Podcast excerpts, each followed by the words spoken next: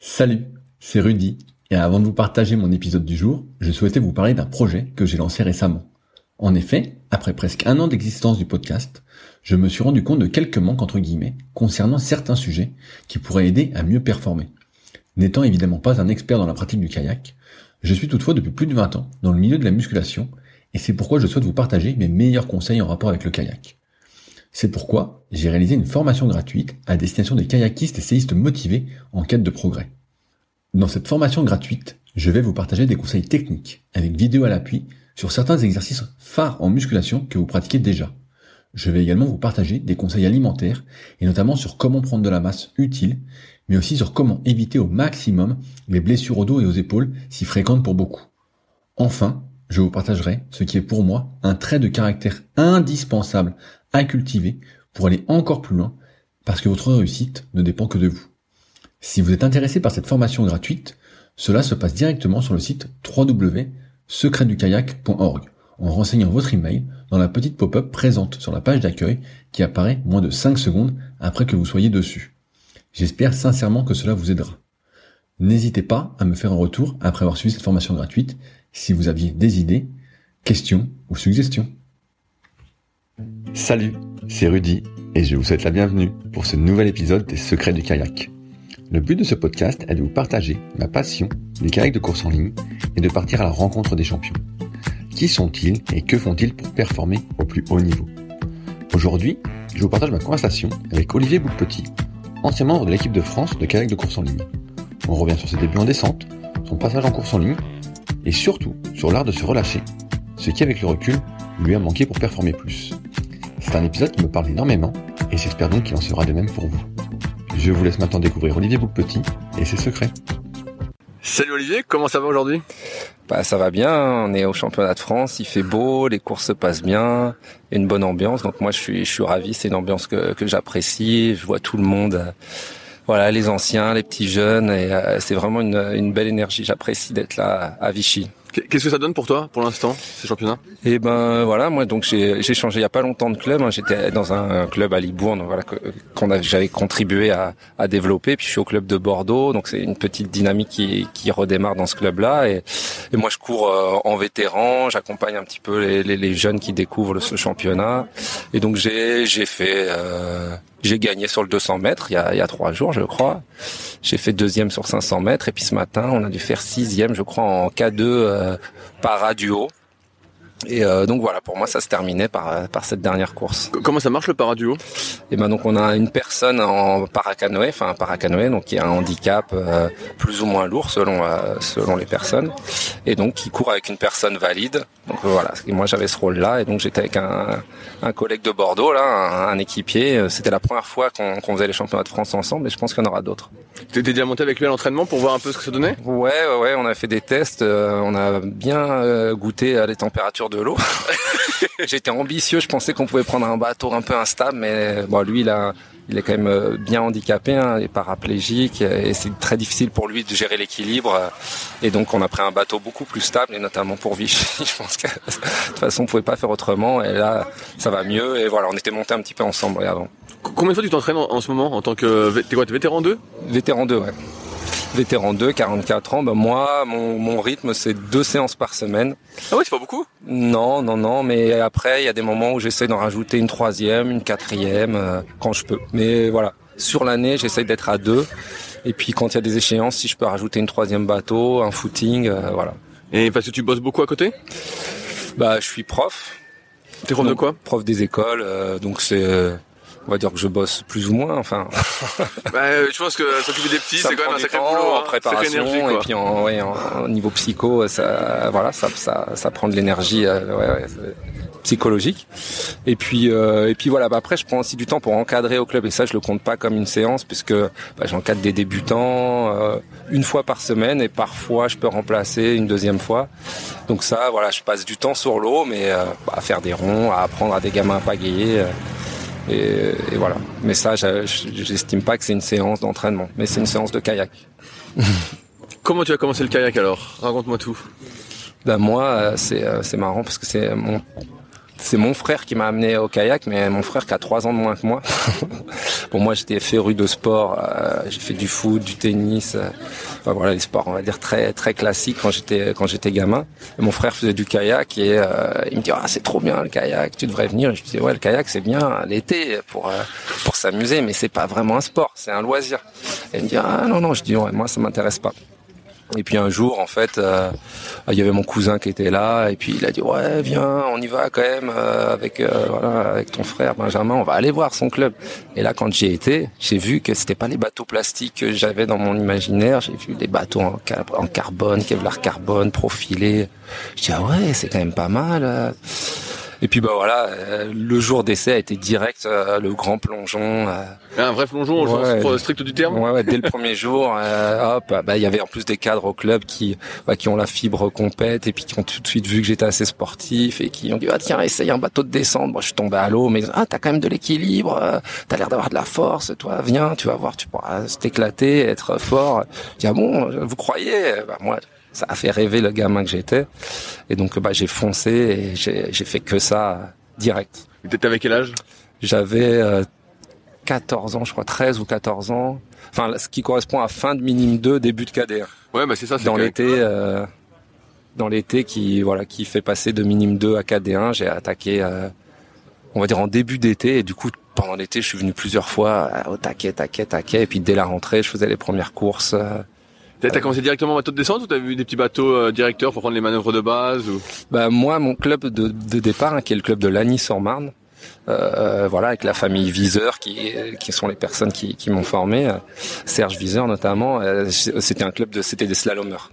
Donc euh, beaucoup par le slalom. Donc les premières séances étaient, voilà, les dix premières séances c'était faire un appel propre, un appel, un appel, voilà, aller droit. Enfin, ça c'est assez de faire un appel. Et puis bon, c'était quand même un club hyper ouvert, donc assez vite aussi. Enfin, on faisait souvent de la descente. Puis c'était l'époque de la bivalence en cadet où c'est slalom descente. Donc les clubs avaient beaucoup la culture slalom descente, ceux qui faisaient du slalom ou de la descente. Donc je faisais beaucoup ces deux disciplines, euh, voilà, dès le début, aller faire des kilomètres sur la Marne. Euh, euh, et, voilà, c'est comme ça que ça a démarré, mais vraiment fond, à fond. voilà, moi j'adorais le sport et j'ai trouvé dans le kayak un truc qui me convenait parce qu'on pouvait venir quand on voulait, faire beaucoup de temps, beaucoup d'heures. Alors que quand j'étais au foot, au tennis, le tennis, on faisait une heure à deux cours par semaine. Après, si on voulait jouer, il faut trouver des créneaux avec les potes. C'était pas, enfin, on peut aussi en faire, mais voilà, c'était pas si simple que le kayak. Je trouvais ça trop bien, juste à côté de chez nous. Et, et ben voilà, avec mon frère et puis toute une petite bande, on a fait un groupe qui a, super bien fonctionné. Tu as fait des compétitions assez rapidement?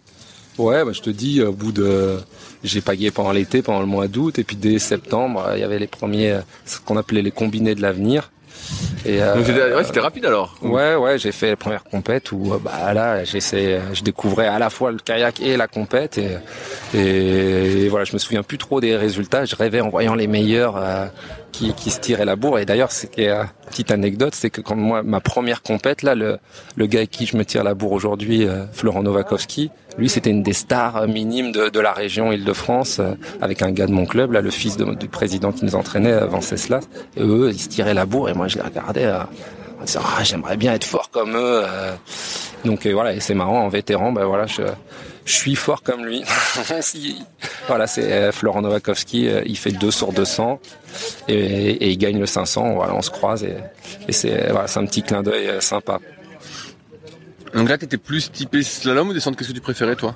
Bah moi, ouais, bah, c'était un club slalom, mais j'étais plutôt quand même parti pour faire du slalom parce que c'était dans l'ADN du club et euh, et voilà le matériel était quand même un peu plus euh, sophistiqué slalom mais différent je sais pas euh, je sais pas, voilà, les, les, choses se sont faites euh, que petit à petit, finalement, j'ai quand même bifurqué vers la descente. Qu'est-ce qui a fait que t'as bifurqué Bah, je pense déjà, j'avais des capacités physiques qui, arrivaient à s'exprimer plus vite, plus simplement en descente. Enfin, voilà, notamment quand c'est assez plat, bah, je pouvais, euh, voilà, mettre beaucoup de force, d'énergie, et, puis j'avais beaucoup d'endurance grâce au foot notamment. Voilà, j'étais assez fort dans les crosses et tout, donc, euh, donc en descente, bah voilà, sur des courses de 15-20 minutes sur le plat, j'ai vite progressé et puis j'avais du plaisir à voilà, m'exprimer. et et puis aussi, il y a un gars qui s'appelle Franck Fifi. Je sais pas si tu as déjà entendu parler de lui, qui fait voilà maintenant qui fait pas mal de, de stand-up paddle, de surf ski, qui, qui est en Guadeloupe, qui qui était bah voilà un, un, junior très fort du club et qui bah, qui était un peu aussi pour nous, qui a été une locomotive en fait. Il arrivait au club euh, juste après moi. Et euh, bah, c'était un, gars qui jouait les podiums en junior, en descente, et en fait qui a créé toute une dynamique. Euh, et c'est quelqu'un qui donnait beaucoup, enfin qui aimait bien entraîner, qui avait la fibre à partager, et, du coup qui a attiré pas mal de, de, gars comme moi du club vers la descente. Alors qu'à la base, on était plutôt censé, avec notre entraîneur, notre président, aller vers le slalom. Mais ça s'est fait naturellement, super bien. Et puis bah voilà, petit à petit, j'ai j'ai lâché le slalom euh, avec euh, les résultats qui venaient en descente et, euh, et voilà. C'est venu à partir de quand ces résultats en descente? Eh ben voilà, en, en, cadet, tu vois, j'avais fait 27e et 27e, 27e en slalom et 27e en descente, donc c'était vraiment pile poil le même niveau en KD2, sachant qu'en KD1, j'avais pas réussi à me sélectionner au championnat de France la première année. Et puis en junior 1, toi, tout de suite, j'avais fait, j'avais dû faire plutôt 30e, je crois, au championnat de France, euh, division 1, là, ou national 1 à l'époque, je sais plus comment ça s'appelait, en, en slalom. Et puis j'avais fait, j'ai réussi en descente à faire une finale à l'époque, enfin, je crois que ça n'existe plus maintenant les finales, ou sauf si peut-être, mais c'est peut-être plus de la même façon. J'avais réussi à faire une finale, j'avais dû faire 14 ou 15e, dernier de la finale junior, mais c'était déjà super bien d'être en finale. Donc ça, ça m'avait valorisé.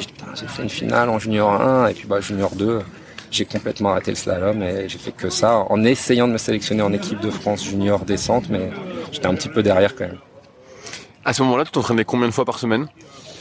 Toi qui avais l'air d'être mordu de sport, est-ce que tu y allais tous les jours? Est-ce que tu étais à fond, à fond, à fond? Ouais, j'étais à fond. J'essayais de faire le max que je pouvais. Puis euh, avec la culture de mon du coin, parce que on avait un club qui essayait de, nous donner beaucoup, mais il y avait encore personne qui faisait vraiment du haut niveau dans ce club. Donc euh, s'entraîner beaucoup. Euh, déjà à la base, on s'entraînait cinq fois par semaine, c'était beaucoup.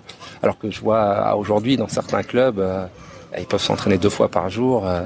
Mais bon, voilà, j'avais euh, au lycée, euh, bah, mon, mon, président et sa femme, là, ils ont ils ont mis en place un partenariat avec un, lycée quand même. Je devais m'entraîner, je pense, ouais, quasi 5-6 fois par semaine. Hein. 5-6 fois par semaine en junior. Là, t'étais en, en sport-études Ouais, ouais, c'était une section sportive, quoi, spécifique un peu pour les pour notre club. Mais ça n'était pas un pôle sport, c'était juste plutôt un truc, un accord avec. Une petite euh, structure. Euh, il y avait, euh, voilà. En fait, on s'appuyait sur sur la section sportive du, du, PSG judo qui était là et nous, bah, comme c'était tout organisé avec les, les aménagements horaires, on, on, se mettait avec eux et il y avait voilà trois quatre kayakistes qui qui pouvaient avoir des horaires aménagés. Et, et on pouvait, voilà, en plus des samedis, des mercredis, avoir, je sais plus, le mardi et le jeudi finir plus tôt pour aller s'entraîner. Ou non, c'était le midi d'ailleurs, c'était euh, sur le temps de midi qu'on allait s'entraîner. Après, on rajoutait une petite muscu au club le vendredi soir, mais c'était un peu ça, toi. Mardi, kayak, mercredi, kayak, jeudi, kayak, vendredi soir, muscu, et samedi, kayak, et des dimanche, souvent les compètes. Tu faisais pas de course à pied à l'époque? Comme tu avais une bonne base aérobie au début, est-ce que tu as quand même cherché dans ces années-là à faire un peu d'aérobie en dehors du bateau?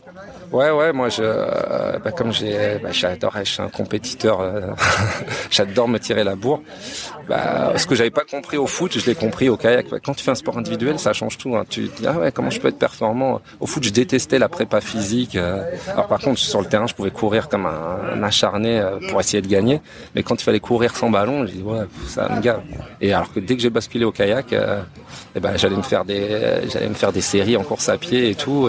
Et, je me suis dit, ah putain, si j'avais fait ça au foot, euh, peut-être que j'aurais pu encore plus euh, plus euh, voilà avoir un bon niveau. Mais on s'en rend pas compte quand on est dans un collectif des fois que individuellement ça compte de, bah, de progresser sur plein de domaines différents. Ça ça m'a vachement appris ça le kayak. Et j'ai tout de suite fait aussi quand j'étais jeune des juniors des formations assistant entraîneur entraîneur qui m'ont appris plein de choses sur la préparation euh, la préparation physique technique enfin et, et donc j'ai tout de suite essayé d'appliquer sur moi plein de plein de petites choses pour voilà pour être le plus performant possible à partir de quand tu rentres en équipe de France euh, jeune, si tu rentres à un moment? Ben Moi, donc du coup, en junior, euh, en descente, ouais, je dois faire 6 7e, alors que c'est les... Ça doit être les 3-4 premiers qui sont pris. Donc euh, voilà, en junior, rien. Et puis en début de senior, je, je recule complet. Donc je faisais que de la descente. Hein, et, et je fais 37e en senior 1, 52e Ah, merde, en putain. senior 2. Être une C'était raclée. un peu euh, et puis à l'époque voilà, j'avais je comprenais pas bien en eau vive, c'était quand même euh, bah justement, j'ai essayé un peu de pagayer en eau vive comme sur le plein un peu à l'énergie et en fait des fois j'allais euh, en descente, il y a ce qu'on appelle la non-stop, c'est une, une, euh, on fait une descente chronométrée euh, avant la course et en général, voilà, on, on la fait euh, à un rythme rapide mais mais On se dépouille pas, quoi. voilà. Et ben en fait souvent, ce, ce- enfin, c'est arrivé à au moins une fois, voire plusieurs, que j'aille plus vite sur ce chrono-là que sur celui de la course, parce que justement plus de relâchement, bien placé, et, et donc euh, donc voilà des, résultats qui étaient pas top euh, en début de senior. Et puis en fait, à un moment donné, j'ai décidé euh, d'aller en pôle. J'ai eu la chance avec mes résultats qui étaient quand même un peu médiocres de, de pouvoir y aller, d'aller au pôle de Poitiers. Et là vraiment, bah, on m'a appris plein de choses sur la technique, justement, sur voilà la glisse. J'ai rencontré plein de plein de personnes qui m'ont appris beaucoup beaucoup de choses et qui m'ont fait progresser d'un coup.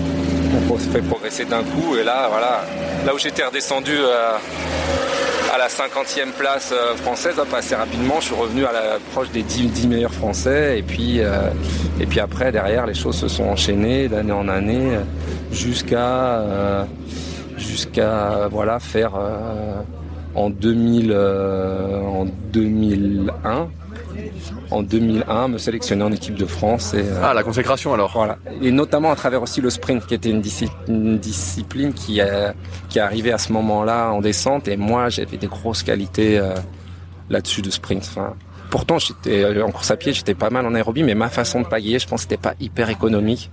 J'ai puis bah voilà, des- quand même des, des qualités explo- d'explosivité. Donc, je mets en sprint, je m'éclatais bien, et c'est grâce au sprint que je suis que je me suis sélectionné en équipe de France, euh, voilà, en 2001. Qu'est-ce que t'as changé dans ta façon de pagayer quand t'es arrivé au pôle?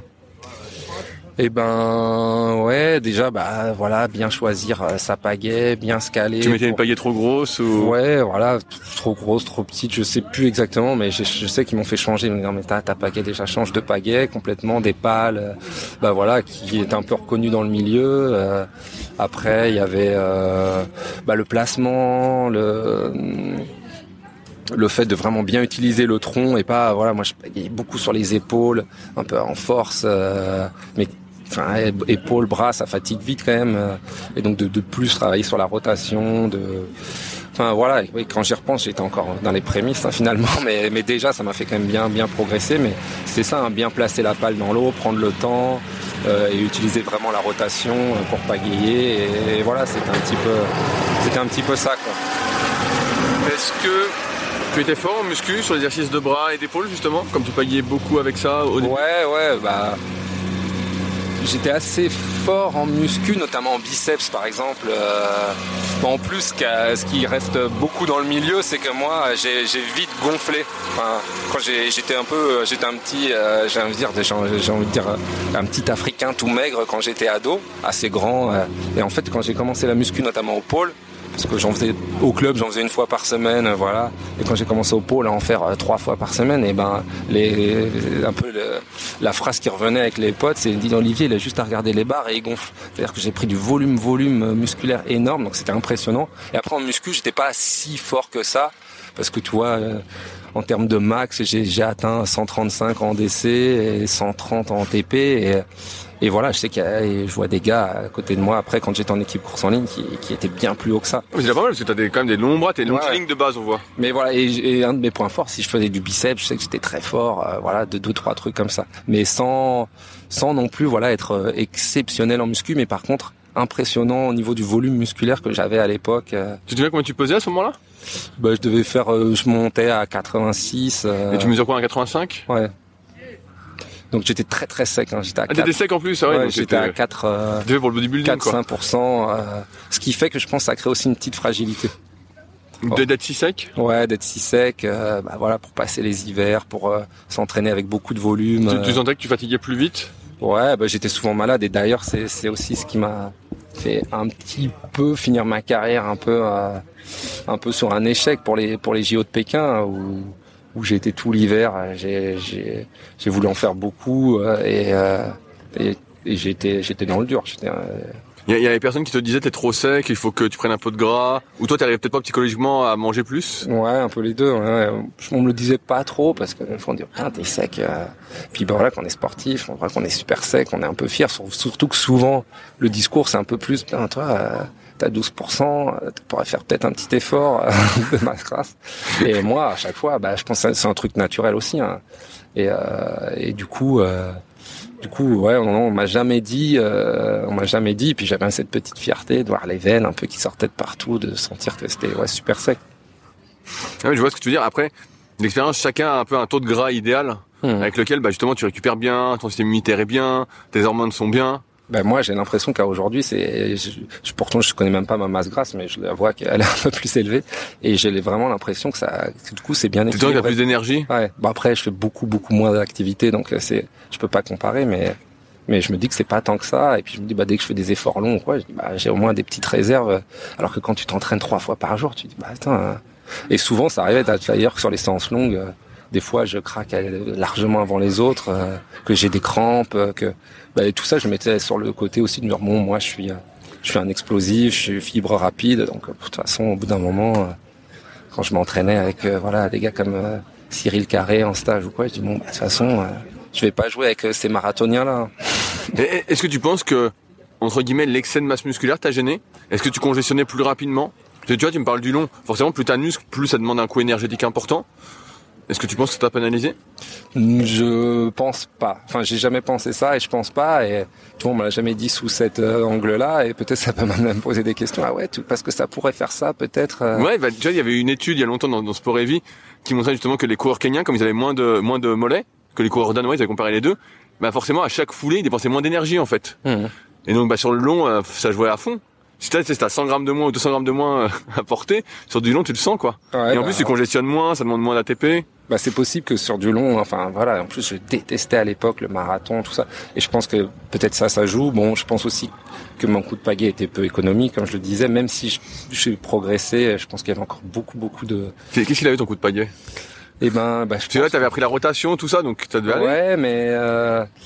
Ben, je pense que quand même je mettais je mettais des watts dans l'eau et alors que je pense qu'avant de mettre des watts c'est quand même bien de sentir sans force ce qui se passe presque. en mettant le moins de force possible, comment j'avance. Et, je pense que ça, j'ai, ça m'a manqué peut-être à un moment donné. De, tu, tu, mets très peu et tu sens bien comment ça se passe. Et, euh, et, euh, moi, bah, j'ai toujours eu, euh, voilà, assez. Enfin, j'avais déjà un petit peu la caisse. Dès que j'ai commencé, j'étais un peu grand. Dès que j'ai commencé, donc je t'ai dit voilà, je me suis appuyé là-dessus. Après, j'ai quand même progressé pour me faire atteindre un niveau bien. Mais je pense que quand même, il y avait toujours un petit peu ce côté euh, j'ai de l'énergie et j'ai de la force, donc euh, c'est mon point fort et je m'appuie dessus parce que si je l'enlève, ah, qu'est-ce qui me reste? Et du coup, avec maintenant beaucoup de recul, je me dis à un moment donné, ouais, bah, ça aurait été bien de l'enlever pour peut-être justement mieux réutiliser après cette force. Et, euh, et je trouve que j'ai encore bien beaucoup appris et je pense que j'ai encore à apprendre, mais à sentir mon coup de pagaie, à sentir euh, une espèce de d'efficience, tu vois, pour que justement dans les efforts et même les efforts courts, tu vois, t'arrives à tenir, t'arrives à finir un 200 bien, t'arrives à finir un 500 euh, correctement. Quoi. Quand tu rentres en équipe de France senior de descente, est-ce que tu fais des championnats du monde et des championnats d'Europe?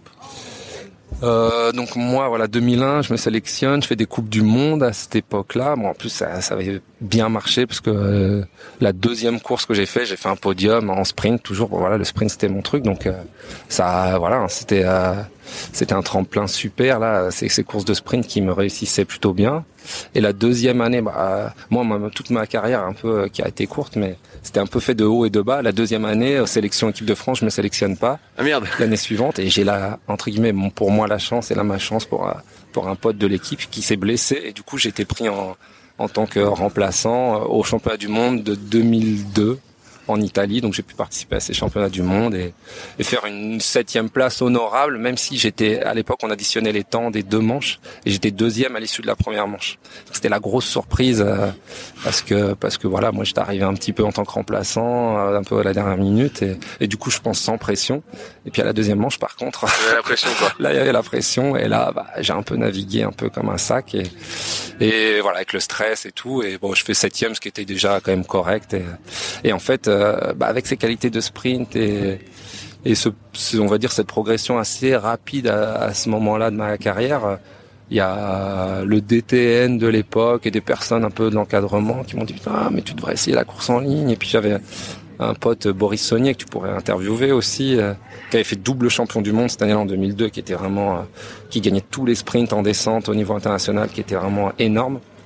Et un peu tous les deux, nous ont dit bah allez les gars, venez faire un peu de course en ligne. Ils avaient besoin un peu de d'essayer de, de, de, de, gonfler l'effectif peut-être de la course en ligne française qui euh, à part Babac qui était très fort, voilà, ça manquait un peu de, de perf. Et et ils espéraient que ben voilà ça, on, on, puisse être là et, et réussir à intégrer euh, l'équipe de France. Et donc euh, moi la descente ça a été hyper rapide. Deux ans en équipe 2001-2002 euh, et en 2003 j'ai basculé à, la course en ligne sur sur voilà un petit peu les les, propositions du, du DTN de l'époque. Et puis aussi parce que je m'entraînais à j'ai eu mon concours de prof de sport. Donc j'étais cadre cadre technique en Île-de-France. J'ai été nommé en Île-de-France. Donc j'ai déménagé de Poitiers en Ile-de-France et j'ai commencé à m'entraîner au Pôle France à Paris, à Vers, avec Babac notamment. Et Babac, et j'étais plutôt quand même en train de continuer à descendre et Babac il m'a dit non mais moi tu sais, et de faire aussi de la course, il dit moi tu sais, à une époque j'ai fait un peu les deux, j'ai perdu du temps donc il dit euh, Enfin, si tu veux faire un jour de la course en ligne, vas-y direct. Et puis en plus là, t'es à vert. Il dit voilà, tout est réuni pour. Et puis, euh, voilà, ça a été un peu mon parrain à cette époque-là. C'est un gars, voilà, à qui euh, je suis resté euh, proche et que j'apprécie beaucoup. Et puis bah, il m'a, voilà, il m'a mis un petit coup de pied aux fesses en disant allez, saute. Hein. Comment s'était passé tes premières séances de course en ligne T'en avais déjà fait? J'en avais fait un petit peu. J'en avais fait. Un... Ça s'est fait aussi progressivement parce que j'avais fait, j'avais fait quand je faisais de la descente, j'avais tenté à, à, de faire les championnats de France et j'avais fait les championnats championnat de France national 2. Euh, j'avais gagné, j'avais été champion de France N2, donc euh, voilà, ça m'avait mis un petit peu de, on va dire un petit peu pour mon, mon ego et tout. ah ouais, en course en ligne, je suis pas pire. Bon, au N2, il manque, euh, il doit manquer les, les, les 25 meilleurs, donc bon, c'est pas non plus voilà exceptionnel. Tu faisais du 200 à l'époque? Il n'y avait pas de 200. Non, Donc j'ai du 500. C'était du, il y avait que 500 en France.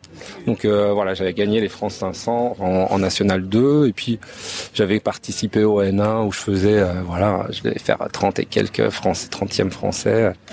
Et euh, mais voilà, donc j'en avais fait quand même un petit peu. J'en avais fait quand même un petit peu, mais c'était enfin voilà c'était pas propre c'était bah justement là j'étais pas stable donc je bloquais vachement le bassin tu vois tout en force ce qui fait que je pouvais prendre des bons départs et puis après je voyais tous les ligneux. Ah, arrête d'être trop crispé pour te détendre et poser quoi. C'était impossible. Donc voilà et donc bah du coup là j'ai j'ai essayé de voilà de progresser mais euh, mais bon voilà je je pense que force sur toute cette période de ma carrière, tu vois, j'ai fait du coup 2003 jusqu'en 2008 de la ligne. Je pense que j'ai pas assez exploré tout ce qui est le relâchement, tout ce qui est, euh, même si je l'ai fait un peu, euh, voilà, je, j'aimais bien sprinter. J'étais, euh, voilà, j'ai gagné des 200 des fois euh, sur des courses euh, un peu. Euh, je me souviens à, à, Gand là en Belgique ou enfin des courses à droite à gauche comme ça un peu on pourrait dire de foire quoi et voilà où t'avais des petits des petits price money voilà je faisais des plutôt des bons de sang mais c'était pas la c'était pas le à l'époque c'était pas la discipline olympique et donc c'était pas très euh, poussé le 200 mètres, euh, mais voilà, j'étais plutôt bon là-dessus. Et puis après, j'avais du mal à faire plus. Donc j'aimais bien me tirer la bourre avec les autres sur ça.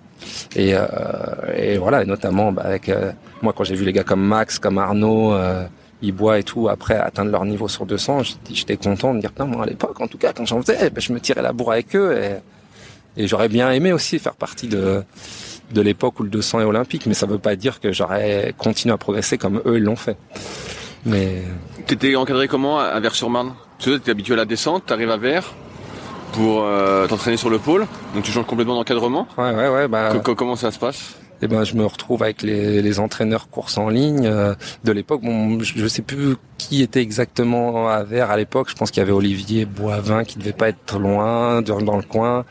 Euh, mais surtout celui qui s'occupait des kayakums, moi à mon époque, c'était Albert Pernet et donc euh, voilà qui était l'entraîneur euh, des Kayakom et notamment de Babac hein, qui l'avait amené euh, au titre de champion du monde tout en 2001 c'était tout récent. Moi quand du coup j'ai commencé la course en ligne Babac c'était la méga star du kayak français. Et, et voilà encadré par Albert Pernet. Et je te dis Babac c'était un peu mon, parrain, mon tuteur, il me disait plein plein de petits conseils et c'était c'était super rigolo. Hein. Il me disait, toi qui aimes bien les secrets du kayak, il me disait, bah tu vois, moi à un moment Béné, Béné m'a dit de pagayer avec la lèvre, tu vois, de bien ma pagaie, de la prendre côté, enfin, de sentir que l'appui dans la lèvre de la pâle, euh, machin. Donc, euh, tu vois, des petits trucs comme ça qui sont restés, donc, qui m'ont marqué. Euh, voilà, ces trucs, c'était aussi d'avancer beaucoup les hanches. Euh, il ah, faut avancer. Bon, des choses que j'arrivais plus ou moins à faire.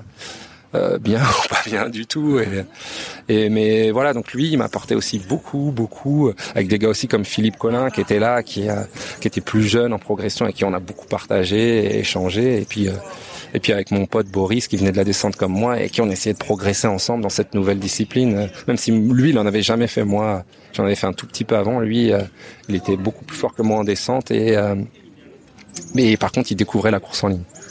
Est-ce que tu as rapidement intégré les équipes de France en course en ligne? Euh, oui et non. Toi, en 2003, bon, en 2003, j'ai eu la chance, hein, comme je venais de l'équipe de France descente, de faire euh, tout un circuit de stages, ce qu'on appelle des stages Interpol. Donc, c'est pas que l'équipe de France, c'est l'équipe de France et les gens qui sont sur les pôles France. Donc j'ai fait pas mal de stages avec les mecs de l'équipe. Mais en 2003, j'ai pas réussi à me sélectionner en équipe. Euh, course en ligne, contrairement justement à mon pote Boris qui lui a tout de suite été très fort. Donc et puis j'ai en plus je me suis blessé au dos, j'ai eu hernie discale. Euh, à cause du kayak? Ouais, de la muscu, je pense qu'il y a des choses que je faisais peut-être euh, justement un peu en force. euh, tu vois, bah, l'hernie, enfin L4, L5, L5, L5 Ah, les deux? Ouais, les deux des belles hernies, euh, mais bon. Est-ce que tu as été opéré?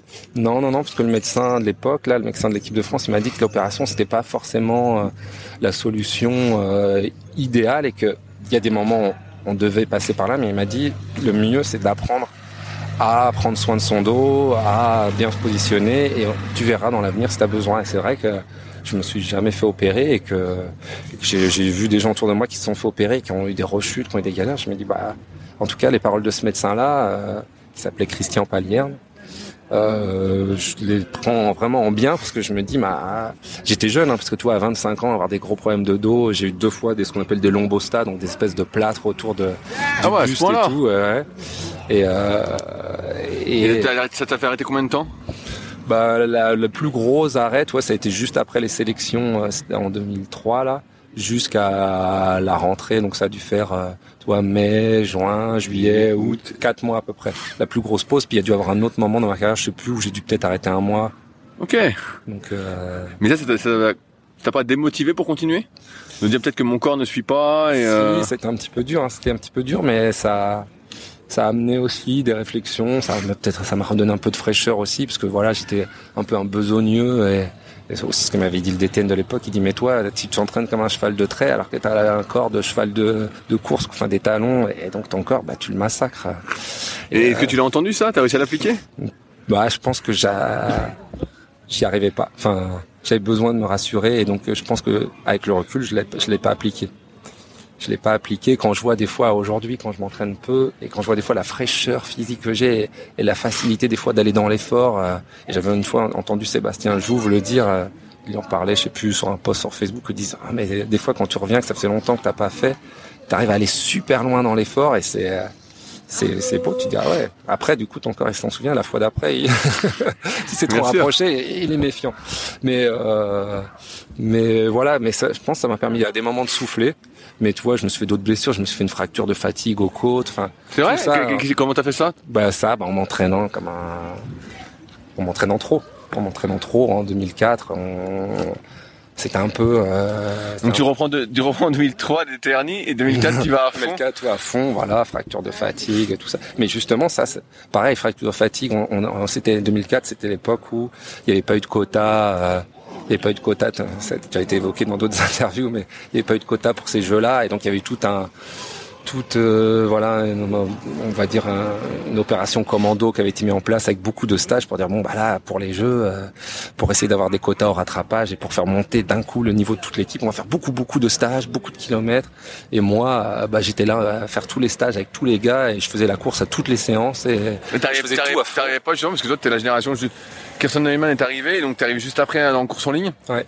T'avais pas ce truc justement de faire des EB1 techniques ou Non, j'avais ce truc de faire des EB1 longs parce qu'en descente c'est ce qu'on faisait, donc je faisais euh, beaucoup de, de longs aussi, des 20 bornes et tout. Mais malheureusement, mais à fond quoi. J'ai appris, bah, je l'ai quand même appris euh, sur la fin de ma carrière un petit peu à faire plus cool tu vois, avec euh, notamment comme le gars de Prémanon là, comment il s'appelle, enfin justement tu apprends à, travailler au seuil 1 et qu'en fait tu te rends compte que tu peux, bah toi le côté parasympathique euh, et vraiment te gonfler ton réservoir euh, et ça je l'ai appris sur la fin, mais à l'époque j'étais encore un peu j'ai fait faire la course beaucoup. Enfin, j'adore la compète et moi, finalement. Ça, contrairement, c'était la compète.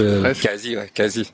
Et ça, j'arrivais pas à lutter contre ce petit côté-là de moi, parce que j'ai trop de plaisir, j'ai trop de plaisir à, à faire ça. enfin, voilà, je peux aller à l'école en vélo, je vois un gars sur vélo qui me double, je réaccélère tout de suite. Et, encore aujourd'hui. Et maintenant, oui, mais c'est un plaisir. Maintenant, je joue avec ça et je le vois, je me vois faire. Et, mais à l'époque, c'était à la fois une force, mais aussi une faiblesse. Enfin, parce que c'est bien, parce que ça m'attirait à un très haut niveau quand même d'être compétiteur. Et à un moment donné, ça a été aussi une limite c'était aussi une limite d'en faire trop et de pas réussir à s'arrêter parce que ça me rassure, ça me rassure de tout. Les, les, entraîneurs te disaient pas ralenti, détends-toi, mais tu si, t'écoutais pas. Ouais, ouais. pas à te dire... Alors des fois la blessure a aidé et, c'est vrai. Enfin quand je me suis blessé, je me suis sélectionné en 2004, alors que j'ai plein de copains qui eux se sont pas blessés, qui se sont pas sélectionnés, parce que moi en fait j'ai pu beaucoup souffler, alors que toute l'équipe avait un rythme quand même un peu euh, peut-être un peu élevé ou en tout cas un peu élevé pour une année olympique. Toi, peut-être que euh, sur une programmation pluriannuelle, tu peux faire ça en début d'Olympiade et puis après être euh, sur une année entre guillemets un peu plus qui va vers l'affûtage. Mais quand tu quand accumules euh, intensité et volume, et puis peut-être pour un gars comme moi qui n'avait pas le réservoir nécessaire ou le, le profil pour, bah à un moment donné, voilà, ça explose. Donc, euh, donc en 2004, grâce à ma blessure, je me suis sélectionné. Euh, et là, tu fais des championnats d'Europe, des championnats du monde? Je fais les championnats d'Europe qui étaient euh, les rattrapages pour les JO. À l'époque, il y avait, enfin d'ailleurs c'est depuis très peu qu'il y a les mondiaux, les années olympiques, mais il n'y avait pas de mondiaux cette année-là puisque c'était les JO. J'ai fait les rattrapages en K4 et on n'est on n'est pas passé. T'étais avec qui en K4 En K4, j'étais avec Sébastien Mayer, Maxime Bocon et Frédéric Gauthier. C'était c'était que les anciens. C'est un gars d'anciens quoi. Ils avaient tous la trentaine, mais moi à l'époque j'avais 26, donc euh, j'étais on va dire ni un jeune ni un ancien. J'étais un jeune dans la discipline, mais mais pas un jeune en termes d'âge. Et eux euh, c'était tous euh, bah, des gars en on va dire en, plutôt en fin de carrière, mais du coup avec un il y avait un super état d'esprit. on a été entraîné d'ailleurs par un gars, je crois qu'il y en a qui t'ont dit de l'interviewer, Vonx. Oui. Chauveau qui euh, voilà est un, un, entraîneur qui était bah, voilà qui était vraiment un, original et, et, un amoureux de, de l'activité. Et on a on a fait bah, voilà notre on a fait cette aventure là des, des Europes dans une un super état d'esprit. Et on était des outsiders. On savait qu'on n'était pas favoris hein. puis en équipe ceux qui avaient la pression bah, c'était euh, c'était les potes Babac Philippe Collin qui étaient un peu les grands leaders. Et et nous, bah voilà, on a, on a pas réussi à sélectionner, mais on, on, a en tout cas vécu ça, voilà, avec le sourire et, euh, et peut-être que des fois on pouvait passer un peu pour euh, pour le, les gars qui étaient pas sérieux, mais je pense que voilà, on a essayé de faire quand même bien, mais sans se prendre la tête à ce moment-là, parce que euh, je pense qu'on avait besoin de ça. On avait besoin de, de décompresser un peu d'une année qui était euh, voilà, qui était un peu lourde en termes de pression. Comment ça se passe après pour la suite pour toi? Est-ce que tu concours aussi en K1 ou tu fais que de l'équipage? Donc cette année-là, voilà, K4, et puis après, bah du coup, là, je me dis bon bah ça y est, ça a démarré en course en ligne. Maintenant, ça va cartonner. Et l'année d'après, donc je, bah, je continue, hein, 2005. Et là, euh, bah, je voilà, j'essaie de me sélectionner. C'est l'époque où ils font euh, des, non, bah, déjà depuis 2004, il y a des sélections en K2 euh, et donc là, moi, je me mets en K2 euh, avec mon pote Boris Saunier sur 500. Mais comme il me dit ouais, mais moi cette année, je passe le concours du prof de sport, je serai pas trop dispo. on fait pas, vas-y, fais, fais le K2, un autre K2, l'autre K2 avec quelqu'un d'autre. Du coup, j'ai fait le K2000 avec Nicolas Mayotte, euh, avec qui on parlait euh, hier. Euh, et, et, cette année-là, en fait, déjà, ils ont annoncé avant les sélections que ceux qui seraient sélectionnés en Coupe du Monde, tous ceux qui ont plus de 26 ans, il fallait qu'ils fassent, je sais plus, dans les cinq premiers à la Coupe du Monde ou un truc comme ça. Et je me suis dit, déjà me sélectionner, je serais content, mais je dis, j'arriverai jamais moi en Coupe du Monde à, à faire ce qu'ils demandent de faire pour ceux de mon âge, quoi. Et, euh, et en plus me sélectionner c'était déjà pas gagné. Et, euh, et, bon ça a été bah, ça a été une année extraordinaire parce que euh, avec mon pote Boris qui était censé être un peu moins fort cette année-là on a gagné les sélections en K2 on a fait premier alors qu'on n'était pas favoris et c'était Babac et Philippe Collin qui avait gagné largement les sélections l'année d'avant, qui, qui, avait survolé les sélections, qui, qui, était censé être devant nous, même si Baba qui avait fait une grosse pause, donc il était voilà, il était un petit peu il était un peu moins fort que l'année d'avant, mais mais bon voilà, nous, on a, enfin voilà, ça a été extraordinaire. C'est quoi, quel K2 500, K2000 On a gagné le K2 500 et moi après, après en plus j'étais un peu euphorique. Je me suis dit avec Nico, on va on va exploser, on va gagner le K2000. Bon là, ça n'a pas été le cas. Il y a, il y a Jouve et Sébastien Jouve et Cyril Carré qui étaient quand même bah, deux jeunes qui étaient euh, qui avaient un niveau extraordinaire. Et puis ça s'est vu après avec leur perf et leur maintenant le palmarès qu'ils ont. Et, ils ont tous les deux plusieurs titres de plusieurs titres de champion du monde, mais euh, qui ont gagné le K2000. Avec Nico, on avait fait deuxième. Et voilà, moi, j'étais un peu sur un nuage. Et je m'étais dit, oh, on va gagner aussi le K2000. mais bon, après, du coup, euh, c'était que le premier qui était sélectionné. Donc moi j'ai été sélectionné avec Boris, on a fait une super saison cette année-là parce qu'on a on n'était pas les deux meilleurs français puisque les, deux meilleurs c'était Philippe Collin et Sébastien Jouve mais du coup nous on faisait quand même le K2 500 et euh, on a fait voilà finaliste aux Europes, on a dû faire septième et surtout sur la première Coupe du Monde ce fameux euh, ce, fameux, top 5. Donc nous on l'a pas fait en K2 parce que je sais plus ce qu'on a fait, on a dû faire une finale mais euh, on a dû faire 7 8e. Mais dans le K4, on a fait un K4, on a fait troisième euh, avec Philippe Collin et Vincent Lecrubier qui est un senior 1 bah oui, en plus toi tu que t'as interviewé aussi, qui était senior 1, mais bah voilà, qui arrivait aussi avec un super super palmarès en junior, qui, qui lui était un peu enfin toi insouciant enfin lui il dit bah moi je fais des médailles en, junior et je viens pas là pour euh, pour faire 7 8 hein. et euh, il était à l'avant du K4 et on a première coupe du monde on fait deux derrière les allemands ou derrière les polonais je sais plus. Et c'était euh, enfin voilà pour nous déjà avec Boris on gagne les sélections K2 on n'y croyait pas. On fait un podium en coupe du monde. C'était et voilà une belle saison qui se termine par une finale au championnat du monde en K4, un petit peu décevante parce qu'on fait 9e, 9e en finale des mondiaux, mais ça reste quand même plutôt une belle saison. Euh, voilà, on nous aura dit ça en début d'année, on aurait, on aurait dit ah là, quand même, euh, ça paraît ambitieux tout ça. Est-ce qu'à ce moment tu te dis que les Jeux Olympiques sont possibles Ouais, bah là, tu te dis, euh, on va tout déchirer. Enfin, ça, c'est que le début de l'Olympiade, c'est que le début de mon aventure en course en ligne. Et euh, mais c'est là que. Euh, blessé. Peut-être, je sais plus. Je pense qu'en 2006, mais je pense que ça, ça n'a pas dû être super long. Mais euh, bah, la, la pression, euh, je pense la, pression. et, du coup, je pense que tu vois, justement, comme je disais, moi, j'ai pas assez travaillé sur le côté euh, efficience, relâchement. Et je pense qu'avec en plus la pression, euh, le fait d'en faire beaucoup en se disant, bah là, je suis fort, je vais être encore plus fort. J'étais attendu. Et là, bah dès 2006, je fais des mauvaises sélections donc, euh, bah, tu vois, le un haut, un bas. Là, j'ai pareil. Moi, j'ai eu de la chance dans ma carrière parce que j'étais pas sélectionné.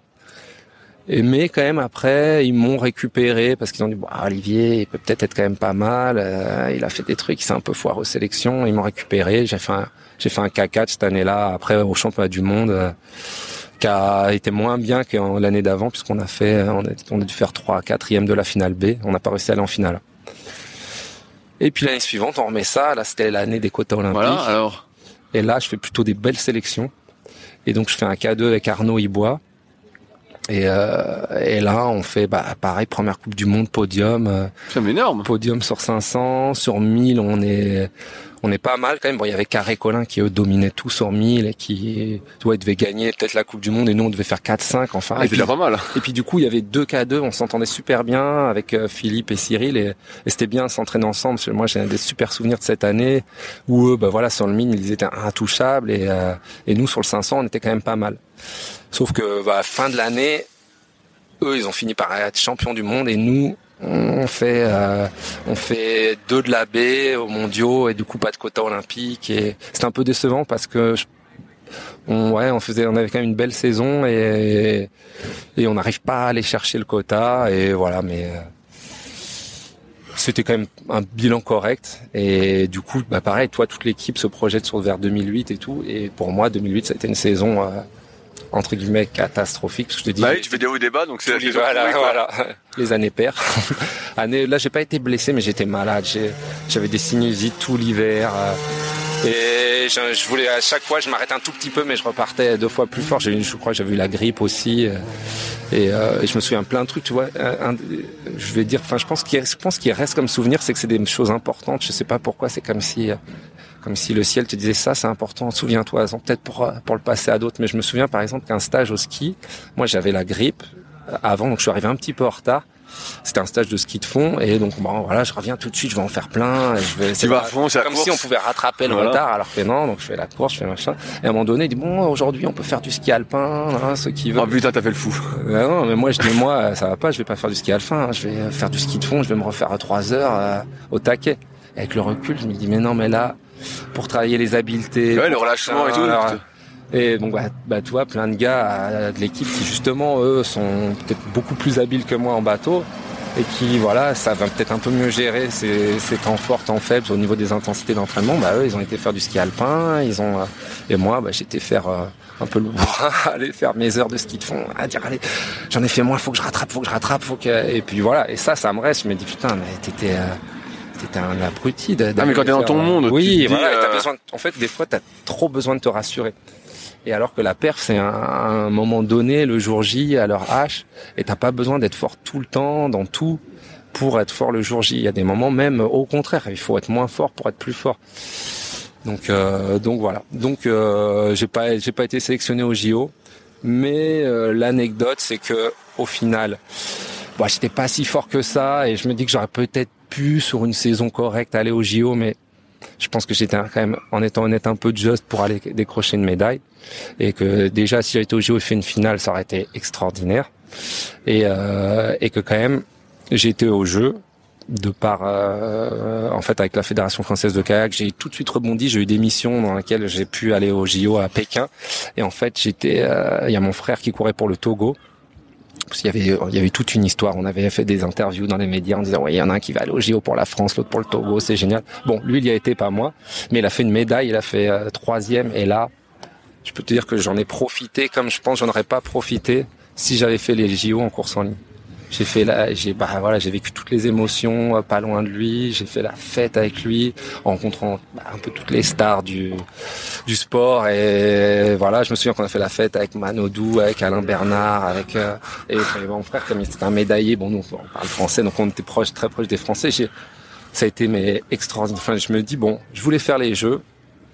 J'étais au jeu, pas dans l'optique que j'imaginais, mais avec le recul, je me dis, j'ai tellement vécu une période magique à ce moment-là mais bah, toi, on revient sur creux haut parce que je peux dire qu'après les, les, sélections, hein, j'ai pleuré, pleuré, pleuré parce que j'étais déçu. Et puis en plus, c'était la fin de ma carrière. Hein. Enfin voilà, je savais que j'arrêtais, donc euh, émotionnellement, j'ai eu besoin d'évacuer. Et puis et puis bah voilà, après au mois d'août, j'étais au jeu et là, j'ai rigolé, j'ai joué, j'ai profité, j'ai rencontré plein de monde, des gens qui étaient parce que quand t'es à l'étranger, très très loin, ça resserre. Enfin, toi, et pas mal de Français qui étaient avec moi à ce moment-là. Quand je les recroise, c'est euh, c'est marrant. Enfin, toi, cette connexion qui s'est créée là-bas à Pékin euh, voilà. Là, tu parles d'après les jeux. Euh, avant les jeux, est-ce qu'il y a des choses que tu changerais justement? Là, tu parles beaucoup du fait que tu en as trop fait, trop à fond. Euh, moi, ça me fait poser la question est-ce que tu étais, tu sais, aujourd'hui, il y a beaucoup de gens qui ont un préparateur mental. Est-ce que toi, tu avais ça autour de toi? Est-ce que tu t'es fait un petit staff ou euh, mmh, ou, t'arrivais peut-être pas à déléguer justement le truc qui fait que tu en faisais toujours à fond, à fond, à fond? Est-ce que tu penses que ça t'aurait aidé, si t'en as pas eu? Ouais, peut-être un peu. Ou t'avais trop de caractère et t'aurais pas écouté. Ouais. J'en ai pas parlé, mais j'ai eu. Euh, j'ai suivi aussi ce qui a aussi, je pense, créé des, des bons déclics. C'est j'ai eu, j'ai eu la chance quand j'étais à Poitiers d'être suivi par une psy qui m'a vraiment créé des déblocages parce que je pense que aussi je stressais énorme mais énorme, énorme, énorme.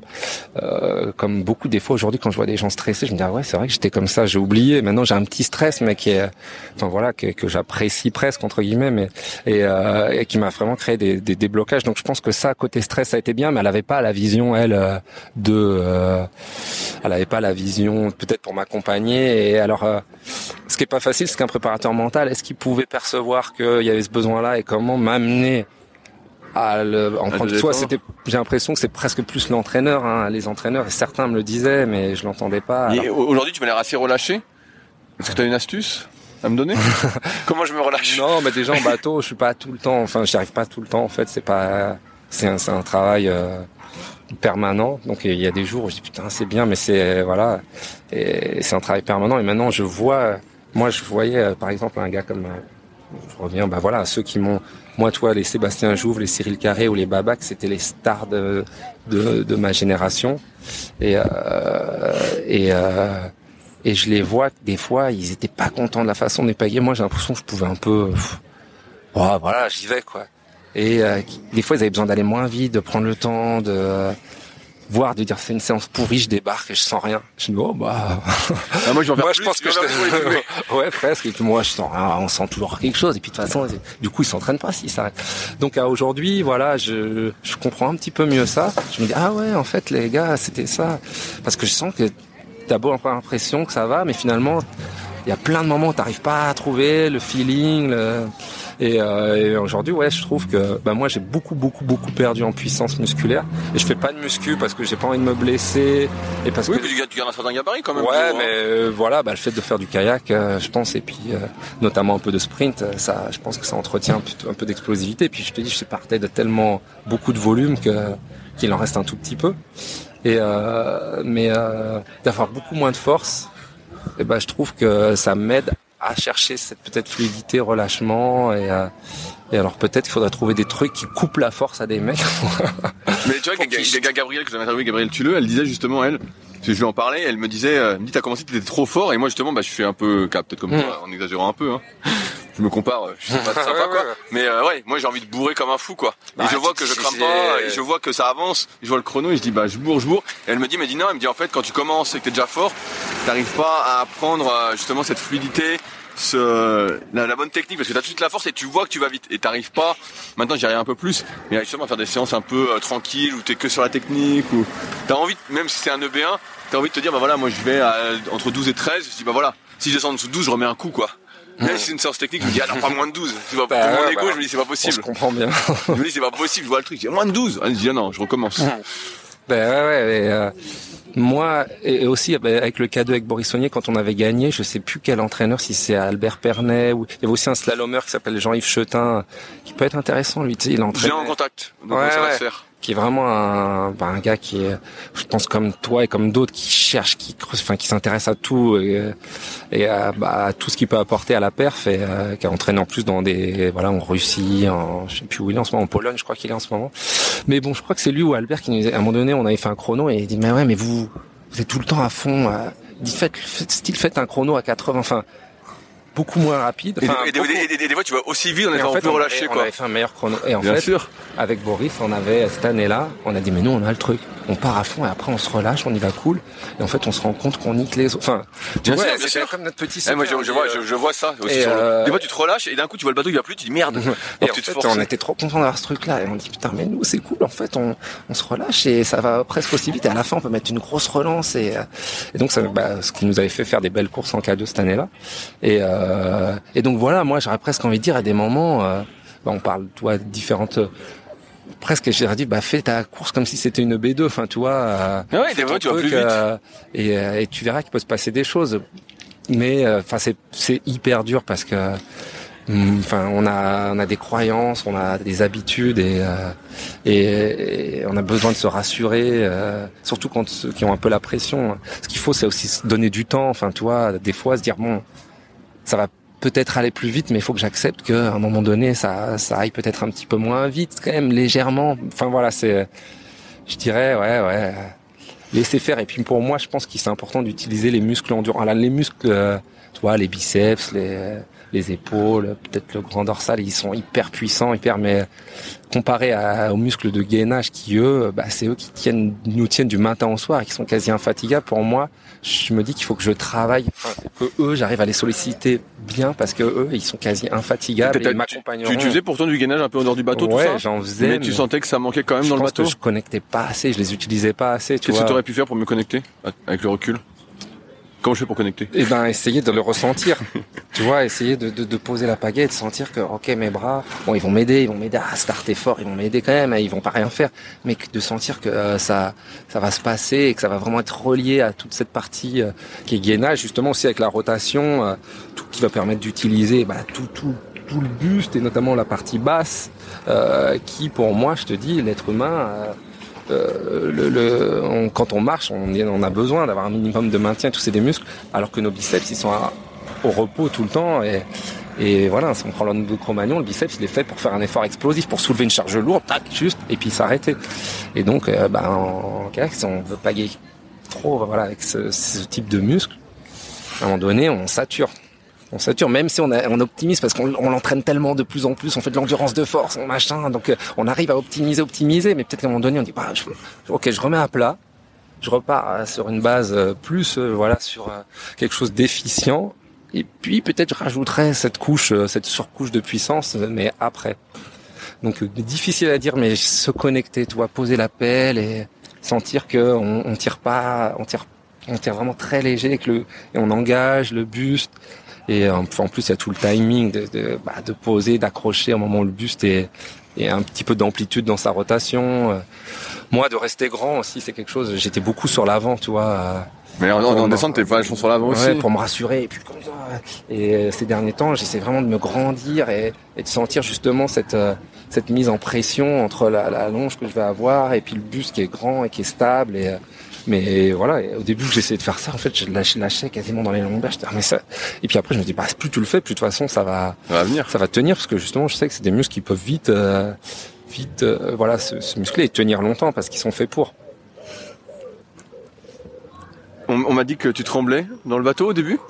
Qu'est-ce que c'est que cette histoire? Ouais, bah. Alors, raconte-moi ça, j'ai pas plein d'équipiers hein, me l'ont dit et euh, dont Nico justement Mayotte à qui je fais du K2, Boris, euh, des, des collègues de pôle comme Philippe Collin, Babac avec qui des fois on faisait des séances ensemble et euh, ou dans les K4 ou moi je sais pas pourquoi quand je monte en bateau et je pourrais toujours pas le dire hein, pourquoi quand je monte en bateau j'ai une tendance à trembler euh, mais même le jour où je suis le plus détendu possible, hein, c'est pas du stress, c'est euh, c'est quelque chose de neuromusculaire. Il y a comme un moment où tant que c'est pas chaud en place, ça tremble. Et ça pouvait me le faire aussi sur des efforts euh, max en muscu, où euh, bah, certains mecs quand ils montent doucement la barre, tu vois, quand les ça monte comme un treuil, mais voilà. et moi ça, ça, ça tremblait, ça en tremblant. Ah et euh, donc je, toi, je relie un peu les deux et ce qu'on a peut-être pu dire avec des entraîneurs ou avec les, les potes ou quoi, pour ceux qui, qui ont un peu échangé avec moi là-dessus, que c'était peut-être voilà que bah, la, fibre, la fibre rapide, le côté, je sais pas, ouais, un espèce de truc neuromusculaire très intense. Qui... Et après, au bout d'un moment, ça disparaît. Ouais, ouais, au bout d'un moment. Euh... Bah, après, ceux qui me connaissaient disent bon, allez, t'as ta petite tremblote du début. Euh... Et mais c'était même pas de l'instabilité. Hein. Si tu sentais dans le bateau un petit truc, tu dis mais qu'est-ce qui se passe? Tous ceux qui ont l'habitude, bon, allez, dans 10 minutes, ça sera passé. Je dis ouais, bah comme d'hab. Est-ce que tu as réussi à être stable à un moment dans le bateau? Parce que comme tu as commencé tard, finalement la course en ligne, et qu'au début tu sentais que tu n'étais pas stable. Est-ce qu'aujourd'hui tu te sens stable? Ouais, je me sens stable, mais je pense que tout ce que j'ai fait, bah, en fait moi j'ai commencé bah, le kayak à 14 ans, là, qui entre guillemets un petit peu, un peu tard. tard oui. euh, et puis la course en ligne un petit peu tard aussi. Et euh, j'ai l'impression qu'aujourd'hui je me sens stable, mais et notamment presque tout ce que j'ai fait euh, après ma carrière, euh, de continuer à en faire, de naviguer dans plein de conditions, en même temps presque moins exigeant, donc de de laisser, De laisser le bateau faire. un peu plus et tout. Et j'ai l'impression que à aujourd'hui, euh, je suis encore dans une phase où bah, je profite des, des heures et des heures que j'ai passées à m'entraîner quand j'étais quand j'étais euh, un peu dans la fleur de l'âge, mais euh, mais mais aussi parce que j'ai fait après et et ouais, je me j'ai envie de dire que je me sens plutôt plutôt stable. Euh, voilà, avant peut-être d'arriver à un âge où ça va décliner. bon, tu crois peu. que ça, ça décline? Ouais, bah moi, euh, moi qui ai travaillé, enfin qui ai travaillé à jeunesse et sport, euh, notamment en partie sur le sport santé, bah je vois, enfin j'en avais des programmes et notamment on voit que les personnes âgées, euh, c'est Mais hyper important j'ai- d'entretenir. J'ai jusqu'à quel euh, âge pour tenir dans un bateau alors? Oh, bah, je pense que t'as, t'as le. Après, je pense que quand on travaille, justement, on disait que les, si on faisait rien, bah, une personne âgée, elle perd vachement en termes d'équilibre. euh, et donc, si on n'entretient pas, euh, et ben voilà, à un moment donné, ça perd et, et c'est hyper euh, de plus en plus dur de regagner. Mais bon, je pense que voilà, à mon avis, jusqu'à la soixantaine, on est un peu tranquille. Mais après, après, si on fait rien, bah, je pense que c'est, c'est, ça peut être compliqué. Après, moi, je pense qu'il faut aussi, bah, c'est comme tout, hein, faut, toi, je vois que tu fais pas mal de surf ski Ouais. je pense que euh, ça doit être dur pour toi d'accepter d'aller en course en ligne et de dire putain mais moi je galère. Ah, bien sûr, oui, parce qu'en fait, moi, j'ai l'impression que ça roule, ça roule, ça roule, quoi. Il faut trouver le juste milieu des fois entre notre envie de Bah, progresser ça fait comme toi, en fait. et c'est- notre envie de se C'est le faire. plaisir. Enfin, c'est vrai, je vais dans le course en ligne, donc dans un truc débutant, et je vois le truc qui avance pas, quoi. Ouais, ouais. Et je me dis, putain, mais j'avance que dalle. Et je me dis, bon, euh, alors que la l'autre, je commence à bourrer comme un fou. Et moi, c'est comme aussi des fois, tu vois, je me dis, si j'étais à un certain niveau, quand je m'entraîne un peu à Bordeaux, euh, je vais toujours chercher le coin à l'abri du vent et tout, euh, parce que j'ai envie d'avoir des sensations et que je suis à un âge aussi où j'ai envie que ce soit agréable, de faire plaisir. Et mais je sais que euh, si à un moment donné je voulais bien entretenir justement ces qualités d'adaptation et tout, il faudrait que j'aille un peu plus dans tout, dans toutes les conditions, que j'aille un peu chercher sur une séance, bah, le vent de travers, dans phase d'eau, machin. Je dis allez moi fait chier maintenant. J'ai un âge où euh, bah, je te dis, je fais plus de muscu parce que est-ce que tu fais dans une salle. Euh, moi, à des moments là, il y a quelques années, je faisais un peu de traction et pompe. Euh, mais c'est aussi parce que je pouvais, je m'entraînais quasiment plus en bateau parce que j'ai repassé un, tu vois, j'étais prof de sport puis j'ai repassé le concours pour être prof des écoles. Et je, j'avais beaucoup d'heures de prépa et j'allais plus m'entraîner. Et du coup, je faisais un peu de pompe, des abdos quasi tous les jours. Je me disais, bon, moi, tu fais... Euh, tu un petit peu. Euh, mais voilà, donc... Euh, mais ça, j'ai, j'ai arrêté. J'ai arrêté. Alors des fois, je me dis, bon, peut-être qu'il faudrait que je fasse... Quand, comme tu as eu deux, deux hernies, est-ce que tu fais des trucs au jour le jour pour pas avoir mal au dos? Des étirements. Tu fais beaucoup d'étirements tous les jours? Ouais, étirements, notamment sur les jambes, c'est ce qu'on m'a, c'est ce que j'ai appris. Euh, bah, parce que voilà, moi, à partir du moment où j'ai eu ma hernie, pendant toutes mes dernières années, pendant 4-5 ans, je voyais le kiné pour moi, c'était obligatoire de voir le kiné une fois par semaine. C'était une séance, quoi. Je savais que, et ça, ça me, coûtait aussi, parce que je disais, putain, là, je peux pas m'entraîner, parce que je vais au kiné, je vais à l'INSEP, machin. Mais, euh, mais c'était quand même essentiel. Là, je savais que si je passais pas par là, certainement que mon dos, il allait relâcher. Donc, ils m'ont bien appris que les étirements, c'était hyper important, et notamment, est-ce qu'on peut-être on pense pas tout de suite, mais notamment des membres inférieurs, parce qu'ils en fait, euh, bah, toi, es, en plus, t'es tonique, t'es fessiers, t'es lombaires, euh, t'es tes ischios, tes, tes quadris, ils, tirent, ils tirent sur la base de ta colonne, et si tu les relâches pas, bah, ça met tout en tension. Ah ça te bloque le bassin et après euh, ton dos encaisse tout quoi. Voilà, en plus j'ai un voilà un morphotype avec une, une lordose hyper Ouais ouais, t'as une grosse cambreuse. à l'africaine. t'as quoi aujourd'hui comme matériel pour t'entraîner? T'es avec quoi comme pagaie comme bateau? Bah alors ça, euh, non, je sais pas. je suis un peu, un, bah, j'ai un vieux bateau, j'ai un Plastex, euh, un Midas, euh, Midas 2. Putain, c'est vieux ça. Ouais, c'est le bateau qui a été champion du monde en 2006. Ok. Avec un Polonais que voilà qui devait s'appeler Twarzowski, je crois. Que moi, voilà, c'était pareil. J'idolâtrais un peu. Je mais il a gagné, tu dis, tu veux le même. Le même bateau. Puis à l'époque, Plastex avait quand même une belle place, contrairement à aujourd'hui. Et, euh, et puis en fait, c'est un bateau dans lequel je suis super bien. Après, pourtant, j'ai eu d'autres bateaux, même en tant que compétiteur. Quand je faisais, parce que ça, c'est un bateau, c'était le bateau de mon avant-dernière année. Et en fait, après, je suis revenu dessus parce que je suis trop bien dedans. C'est comme un chausson. Pourtant, il est un peu vieux. Il y a des petites cassures, il y a des trucs, il est rayé, mais je suis super bien dedans. Je suis super bien dedans. Donc j'ai ce bateau-là. J'ai euh en pagaie. Alors là, je suis dans une expérimentation. Ah, Fais-moi tout. Parce qu'en fait, il s'est passé un truc, c'est que j'ai une, énorme pagaie que j'ai, j'avais acheté à l'époque. C'est, l'équivalent de la grosse une. Donc, euh, ok, donc c'est une 820 ou 825 Je connais même pas les surfaces parce que. Ok, ça va être 820 ou 825. donc la, la une, mais qui va être la une max. Enfin, ok. Euh, c'est-à-dire que euh, je pense même sur le 200, Maxime, je pense pas qu'il ait ça. Je pense qu'il a la une normale. Ou... Bon, enfin voilà. J'avais cette pagaie là, puis un jour j'avais cassé ou j'avais oublié ma pagaie. J'ai utilisé cette pagaie pendant une ou deux semaines, il y a trois, trois ans, trois, quatre ans. J'étais super bien avec. Et puis du coup, je dis bon, c'est quand même une grosse pagaie. Je vais reprendre une pagaie un peu plus petite, mais plus grosse que celle que j'ai d'habitude. Sinon, je suis plutôt en bêta, en bêta, comment ça s'appelle? C'est chez Gentex sinon en bêta. Ouais, c'est Gentex. Il y a la bêta large et en dessous, c'est la. C'est une large minus. Non, non, j'avais. En gros en dessous? Ouais. Ok, donc c'est medium plus. Ouais, j'avais j'ai une medium plus, j'étais plutôt en medium plus. Donc medium plus et 7,80. Ouais, donc j'étais plutôt en medium plus, mais du coup j'étais réparti avec ma grosse. Et du coup bon, je vais revenir avec la large, normale, tu vois. Et en fait, je la trouvais super grosse. Je dis non, mais pourtant avec la, la grosse, la large plus, j'étais bien. Et je prends juste la large normale et je la trouve trop grosse. Bon, du coup je repasse avec ma medium plus. Et, hein, et, euh, les choses, euh, voilà, le hasard faisant, je me retrouve une fois sans pagaie et je repagaie avec la grosse. Et à nouveau, je me sens quand même, c'est super bizarre. Je me sens quand même bien. Et je me sens tu réglais pareil en termes de longueur Non, non, justement, bah, je ne savais même pas quelle longueur Et du coup, je dis bon bah là, je me sens bien, j'écoute mes sensations. Je pagaie avec. Donc l'été dernier, je suis parti avec, donc une pagaie qui. Et puis je me suis dit bon allez, je fais le marathon avec parce que comme ça, je verrai si c'est possible de pagayer avec. Et j'ai fait le marathon et avec une pagaie. Mais à l'époque, on m'a dit tu vas faire un marathon avec ça. Je dis mais t'es vraiment un abruti, mais c'est pas possible.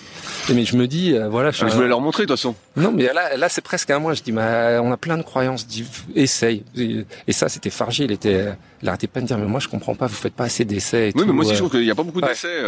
De tests, de prendre, de regarder moi, je teste tout. Moi je teste tout. Hein. J'ai j'ai au moins six pagaie.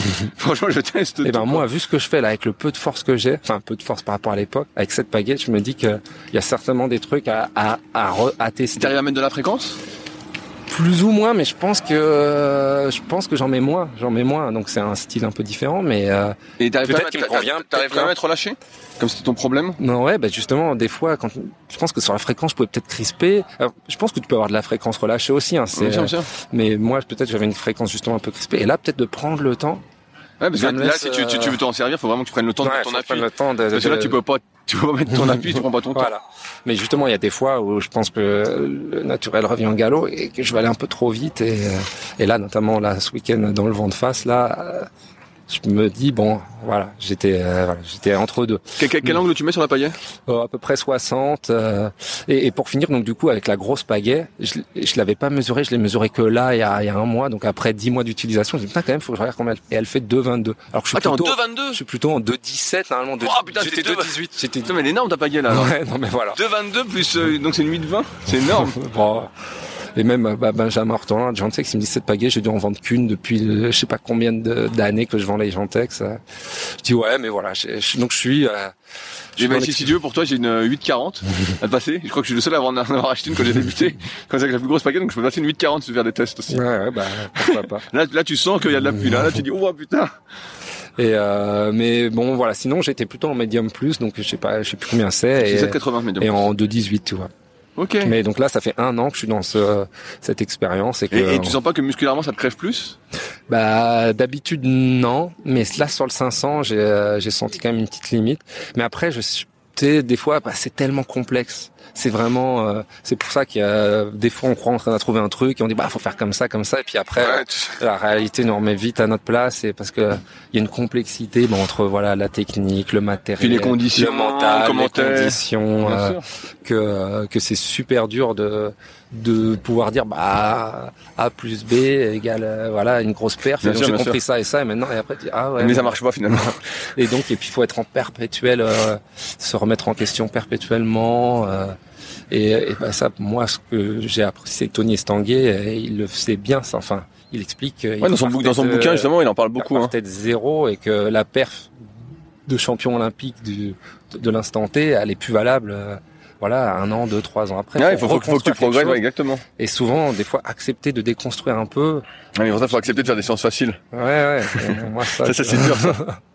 quand t'aimes trop tirer la bourre, quand t'aimes trop avoir des sensations, quand t'as besoin des fois de te rassurer, bah, c'est pas évident. Et des fois, bah, il y a certains traits qui font les champions, et moi, peut-être, j'avais certains, ça, c'est un petit défaut qui, qui m'a peut-être, euh, à des moments, barré la route à plus de perf, quoi. Est-ce qu'aujourd'hui tu as des objectifs dans le kayak en tant que V2 Moi, V2, c'est vraiment de me faire plaisir. Et euh, plaisir en bateau, donc dans la glisse. Et justement avec des objectifs techniques, avec découvrir peut-être ce que je faisais pas assez, où j'étais plus dans la performance physique, dans la performance tout court. Plus à sentir, ah ouais, en fait, en s'entraînant peut-être pas tant que ça, en faisant hyper gaffe à la façon de pagayer. Et euh, des fois, je me dis, à l'entraînement, c'est un concours de technique, en fait, la compète. C'est un concours euh, où des fois, quand j'ai envie de lâcher quand j'ai envie de lâcher ma technique, je dis c'est un concours de posture, faut juste que tu maintiennes. Hein. Même si ton cerveau lui a envie de lâcher un peu pour mettre plus de de, de, de fréquence, de, de bourriner plus, je dis non non non. Si tu maintiens pas ça, tu peux pas tu peux pas faire plus. Donc euh, donc voilà, là-dedans je me fais plaisir à essayer de continuer de progresser là-dessus, de me faire plaisir et de me tirer la bourre parce que moi. T'as et... du monde au club pour te tirer la bourre? Ouais, j'arrive toujours à trouver quelque chose. Les, les jeunes, les juniors vont aussi vite que toi, t'arrives à jouer avec eux? Ouais, je mets des freins. Je mets des freins et puis il y a des seniors euh, avec qui on est à peu près du même niveau, assez proches et, euh, et donc euh, voilà moi c'est un jeu perpétuel et euh, et tout en essayant de respecter la consigne de la séance, et ben je joue avec avec mon. Ah, alors qu'avant t'étais trop obnubilé par le chrono, tu voulais pas jouer quoi. Ouais, je voulais pas jouer ou je jouais mais un peu trop compète alors que là je joue et puis j'essaie de jouer aussi avec mes sensations et, et donc c'est c'est enfin vraiment chaque séance c'est un réel plaisir un réel plaisir. Bah, pas à 100%, mais c'est ça mes objectifs, c'est monter sur l'eau et prendre du plaisir parce que j'ai trouvé un sport euh, qui est génial, un milieu que j'adore. Quand je vais sur les France où je vois tout le monde, euh, je trouve que c'est une famille extraordinaire et, voilà, quand on a beau pas gagner d'argent dans ce milieu, on gagne tellement plus, toi, avec la richesse humaine. Et voilà, je vois quelques gars des fois qui reviennent et qui disent ah putain c'est bien le kayak quand même. Ah oui, tu que c'est cool quand tu glisses, tu sens qu'il y a rien quoi. Il y a rien d'autre, donc euh, je vois bien la, la sensation. Et j'imagine sur un bassin comme le vôtre, avec Belette, des fois avec certaines lumières. Ah non, mais nous c'est magnifique. Hein. Ah nous c'est. Euh, voilà, que ça doit être. Euh, quand est-ce que tu viens avec Belette alors? Oh, Bah c'est pas prévu, mais comme j'ai. Comme je, je sais plus, je, crois que je l'ai dit hier. si l'occasion, enfin si je vois, parce que j'aime bien la montagne. Enfin voilà, c'est Ouais, l'hiver, il y, a, bah, y a la Fécla qui est juste à côté pour le ski de fond. Ouais, ce sera même et même l'été, enfin, parce que moi, je vais, je vais tous les ans. Fais des randos à fond, ouais, comme ça. Je fais de l'escalade, je fais, bah, voilà, de, enfin, du vélo en montagne, enfin, plein de trucs. Et donc, euh, donc j'aime bien la montagne l'hiver, l'été, donc. Euh, et puis, et puis, ouais, voilà, la famille du kayak, donc euh, plus je peux aller voir à droite à gauche. On s'entendra comme des fous, tu vas voir. On va se relâcher. J'apprécierais beaucoup.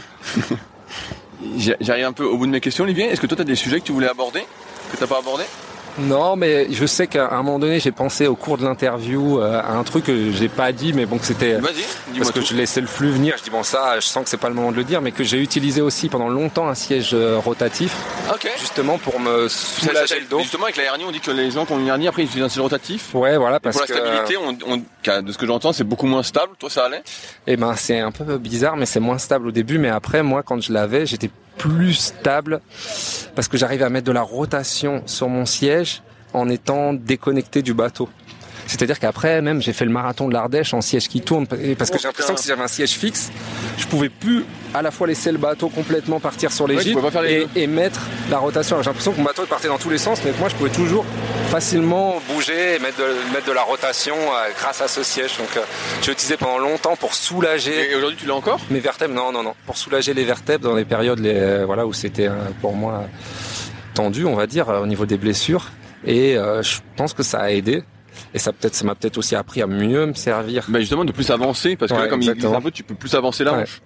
Donc euh, moi, je pense que c'est un outil qui peut convenir des fois à certains carrément complète, mais un outil aussi, tu vois, pour sentir des choses. Euh, j'en ai racheté un à mon fils l'an dernier. Bon, il a arrêté le kayak, donc il a pas pu beaucoup l'utiliser. Mais du coup, j'en ai un pas loin, et ça fait super longtemps que je l'ai pas utilisé. Je me dis bon, à l'occasion, il va falloir que je remette pour voir un peu ce que ce que ça donne, tu vois, pour toujours être euh, ouvert et pas bloqué sur euh, les sensations qu'on n'a pas envie de perdre parce qu'on se sent bien et qu'on veut rester là-dessus. Donc euh, voilà, ça, je trouve que c'est un petit truc, j'en vois plus trop. Oui, pas trop, alors qu'à un moment donné, c'était une grosse mode. Bah, justement, à l'époque, moi, j'en utilisais, c'était une grosse mode. Et je dis pas qu'il faut le mettre à, à, tout prix, mais en tout cas, d'être ouvert et de tester et d'essayer je pense que je pense que c'est pas mal. Et bah, il y a Guillaume Burger, moi, qui m'avait posé quelques questions parce qu'il a aussi des soucis. Moi, j'aimerais bien aller voir son siège parce que je viens d'y penser. Dans le podcast quand j'avais interviewé, il avait un siège sur mesure lui, au moule de ses fesses. Il a travaillé après J'aimerais bien voir à quoi ça ressemble. Je, vais aller le trouver après.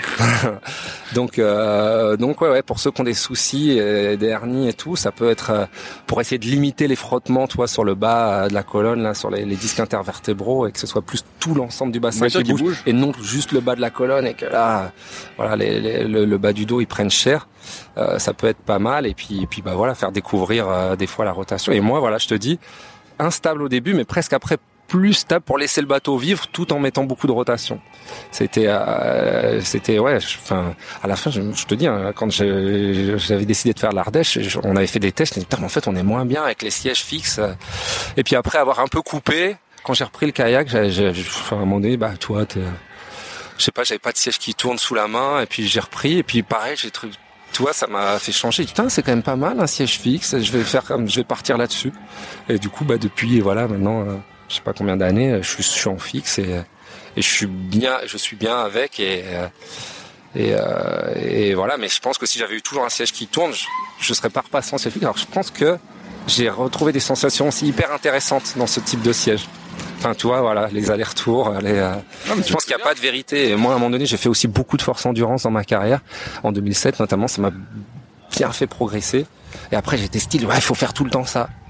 Et mais je pense que ça se trouve des fois le corps il a besoin de vivre autre chose, de repasser par autre chose, et puis peut-être pour y mieux y revenir euh, plus tard, euh, et que, enfin voilà, on croit qu'on a une vérité, et puis la vérité change. En, fait, le temps euh, nous met une petite claque et il dit bah non, la vérité d'hier, c'est pas la vérité d'aujourd'hui, hein, mon gars. Donc euh, il faut être à l'écoute et voilà. Moi, euh, bon et puis maintenant et, et, les trucs de ces derniers temps aussi pour moi, pour conclure en tout cas, c'est je, je, suis aussi vachement dans la mouvance du développement personnel et tout. Donc c'est vachement s'écouter, être dans le dans l'instant présent, tu vois un peu de méditation, respiration. Mais c'est ça qui fait que t'es relâché et ressentir, ouais, bah ça, ça joue. Même si je te dis, je pense pas que je suis euh, encore l'exemple du relâchement, mais euh, mais en tout cas plutôt cool et essayer d'être relâché, ouais, et, et, de se sentir bien et de, bah, de relativiser plein de choses, d'apprécier d'apprécier des choses hyper simples, tu vois, des couleurs, des, des odeurs, un échange, euh, un échange riche. Je suis vachement là-dedans, quoi. Je suis vachement là-dedans et donc ça